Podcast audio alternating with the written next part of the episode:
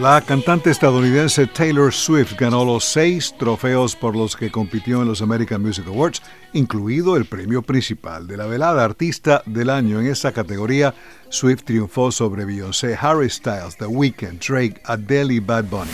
El rapero y cantante puertorriqueño recibió dos premios por Artista Latino Masculino Favorito y Álbum Latino Favorito por Un Verano Sinti.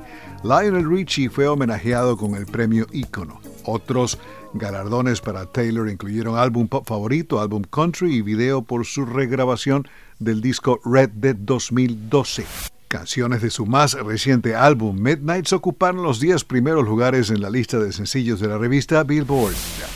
El actor Michael J. Fox de la comedia televisiva Family Ties y las películas Back to the Future recibió un Oscar honorífico por su labor que hasta el momento ha logrado recaudar 1.500 millones de dólares para la investigación de la enfermedad de Parkinson.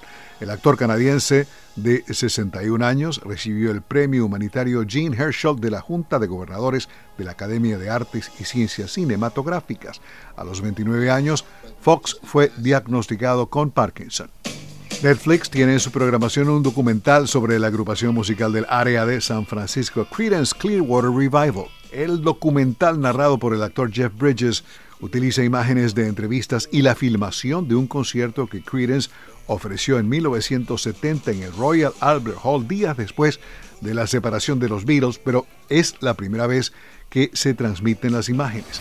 En su momento de apogeo, la célebre banda fue considerada por algunos como la de mayor impacto musical en Estados Unidos y el Reino Unido, después de los cuatro de Liverpool, otros dirían sin la sofisticación de aquellos.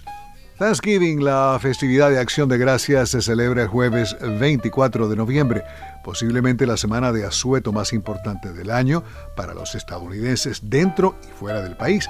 Es momento de reflexión para compartir en familia. No falta programación sobre la fecha en las cadenas televisivas ni en los servicios de streaming. La música de Vince Garaldi estará eternamente asociada a Thanksgiving gracias a los especiales animados de Charlie Brown. En 1973 fue estrenado el programa de Charlie Brown Thanksgiving.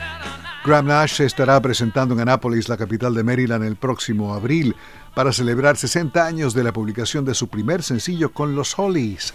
En los próximos meses, el cantautor británico también publicará un álbum titulado Now. Tour llamado 60 Years of Songs and Stories comienza el 15 de abril y finaliza el 17 de mayo en la ciudad de Nueva York. Graham Nash también se presentará en la costa oeste estadounidense. Alejandro Escalona, Voz de América.